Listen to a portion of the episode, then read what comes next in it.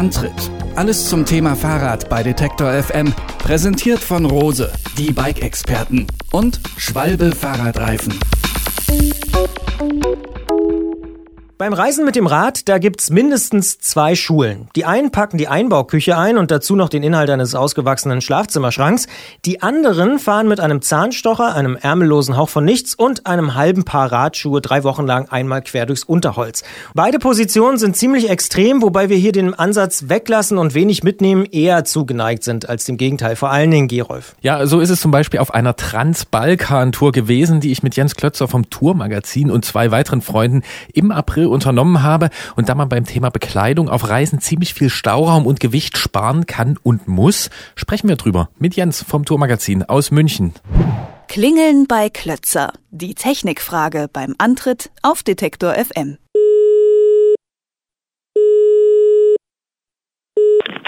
Tourredaktion Jens Klötzer, schönen guten Tag. Hallo Jens. Hallo Gerolf. Wir wollen über die essentielle Reisebekleidung sprechen. Gehen wir doch einfach mal von Kopf bis Fuß durch. Mit was bist du da unterwegs? Ähm, ja, von Kopf bis Fuß, dann fangen wir oben an. Ähm, ganz oben äh, sitzt natürlich der Helm, den dürfen wir nie vergessen und eine Brille brauchen wir auch.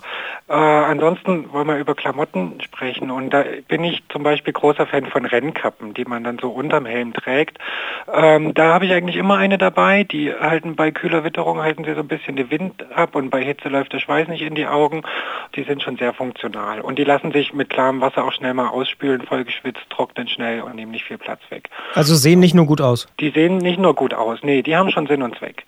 Und die gibt es halt normal in Baumwolle, aber es gibt auch Funktionsfaser, die irgendwie dann noch schneller trocknen und so. Aber ich fahre in der Regel Baumwollkappen, das reicht schon aus. Und so ein, so ein anderes multifunktionales Teil, das ist auch noch so ein Buff, also das ist so ein schlauchförmiges Halstuch, was man mithaben kann und das ist halt auch echt viel wert. Also das Ding wiegt nichts, äh, trocknet auch super schnell, äh, super kleines Packmaß und damit kann man wahnsinnig viel machen. Also das kann man sich zur Wintermütze machen bis hin zur Gesichtsmaske und äh, der Hals ist geschützt und so. Ähm, das habe ich auch immer mit dabei für den Kopf. Der Kopf ist ja aber nicht alles, ne? Da gibt's noch ein bisschen mehr am Körper. Ja, na klar. Also äh, wenn man dann weiter runtergehen, dann am Oberkörper, da wird's dann so langsam ein bisschen komplizierter, weil da ist so die Temperaturregulierung sehr, sehr wichtig und die findet vor allem am Oberkörper statt.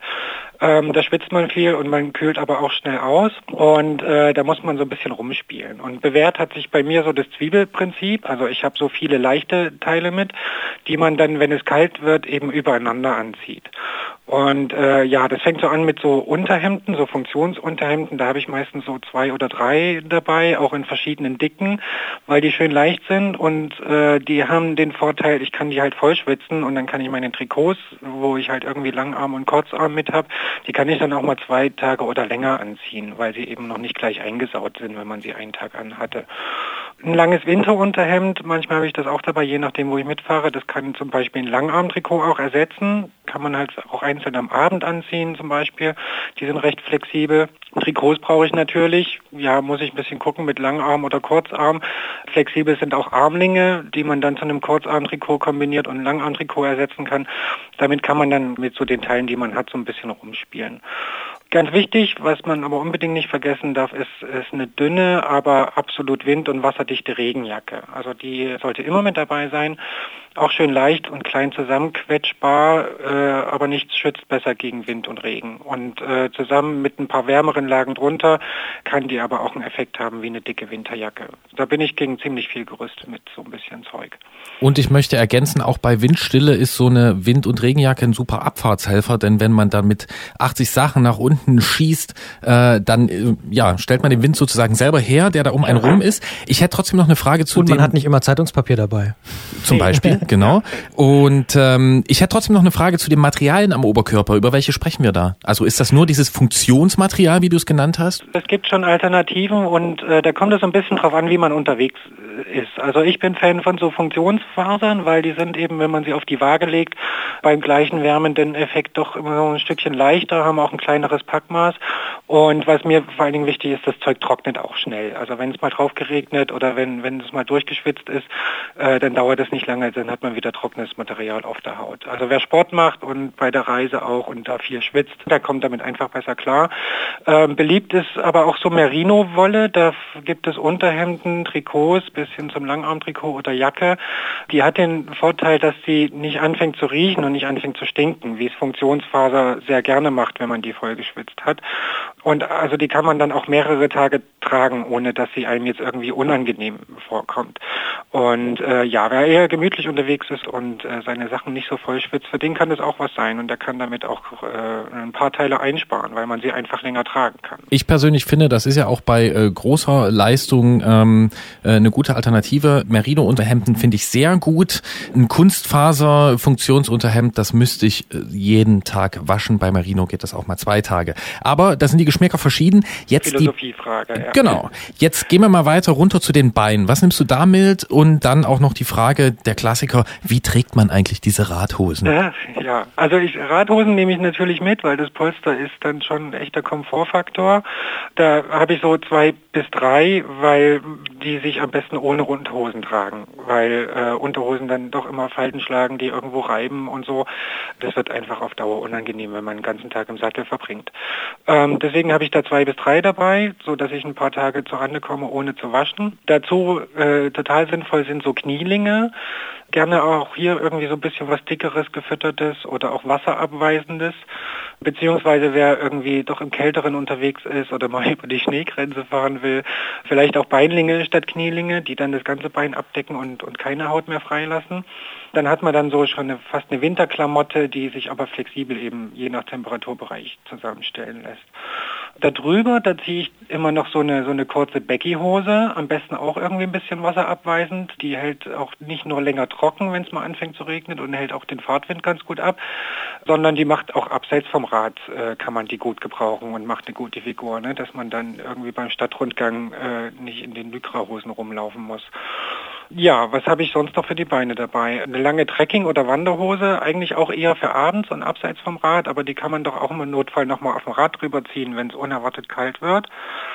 Und an den Füßen, ja, man hat ja nur ein paar Schuhe, gegen Kälte möglichst viele Socken mitnehmen. Also die kann man dann auch mal mehrere übereinander tragen. Was ist mit Überschuhen? Ja, Überschuhe, man braucht sie selten, aber vor allen Dingen, wenn es regnet, gibt es eigentlich kaum Alternativen, wenn so das Spritzwasser. Äh, man braucht sie fast immer. So.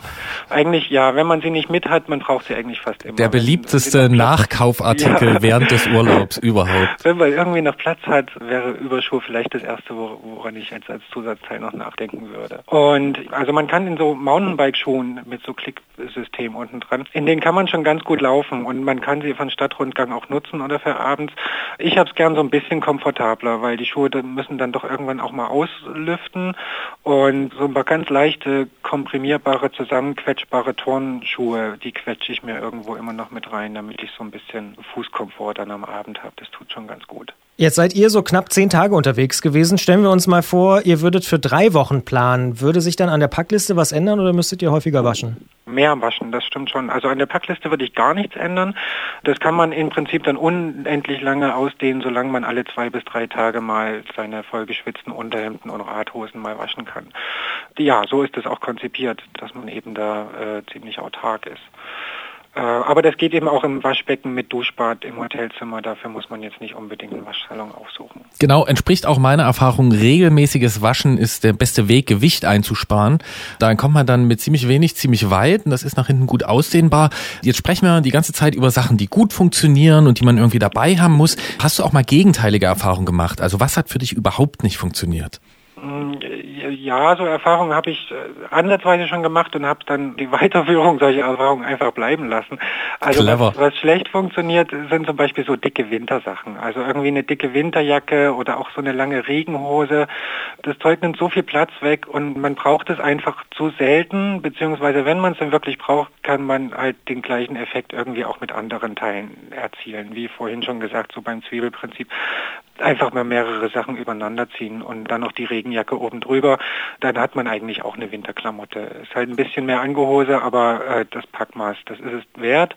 Freizeitmäßig, also ich sehe da oft, dass Leute so mit Flipflops unterwegs sind. Kann man machen, aber ich finde es ein bisschen arg spartanisch. Also vor allen Dingen, wenn es irgendwie dann doch unerwartet kühler wird oder wenn es regnet, da mit Flipflops durch die Stadt zu laufen. Ich habe die Leute nicht beneidet. So ein paar Turnschuhe, die nehmen nur echt wenig mehr Platz weg und so viel Komfort darf es dann irgendwie schon sein. Ja. Gibt es eigentlich ein Lieblingsteil, was auf jeden Fall als allererstes immer eingepackt wird? Also das für den Hals äh, oder? Was ich nie vergessen würde, ähm, eingangs hatten wir es schon mal erwähnt, dass dieses Buff, das war für mich so oft auch echt Gold wert. Gibt es, glaube ich, auch andere Hersteller, wenn ja, ich Ja, natürlich, genau. Das ist so wie Tempotaschentuch, so ein Begriff, ja, den, ja. Man, den man dafür hernimmt. Aber da gibt es natürlich auch etliche andere Hersteller. Aber das Ding, äh, ja, das wiegt nichts und äh, das hat mir schon oft irgendwie die Komfortzone gerettet.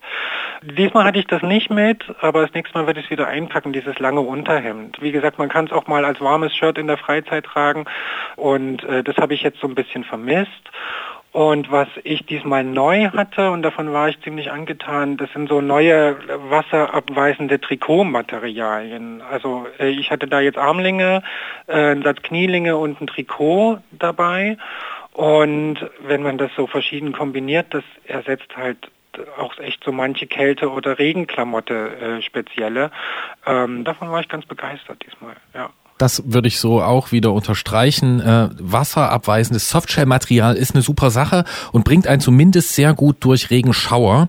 Mehr von diesen Regenschauern und von Sonnenmomenten und von Stürzen und allem anderen werden wir im Podcast äh, Bonustrack äh, erzählen, denn über diese Reise, die ich gemacht habe mit Jens Klötzer vom Tourmagazin aus München, über die werden wir erzählen in diesem Podcast Bonustrack. Den gibt's in ungefähr zwei Wochen und wir sagen hier schon mal vielen Dank und beste Grüße nach München. Ja, danke und beste Grüße nach Leipzig.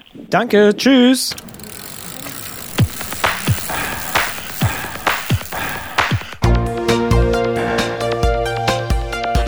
Antritt. Alles zum Thema Fahrrad bei Detektor FM. Präsentiert von Rose, die Bike-Experten und Schwalbe Fahrradreifen.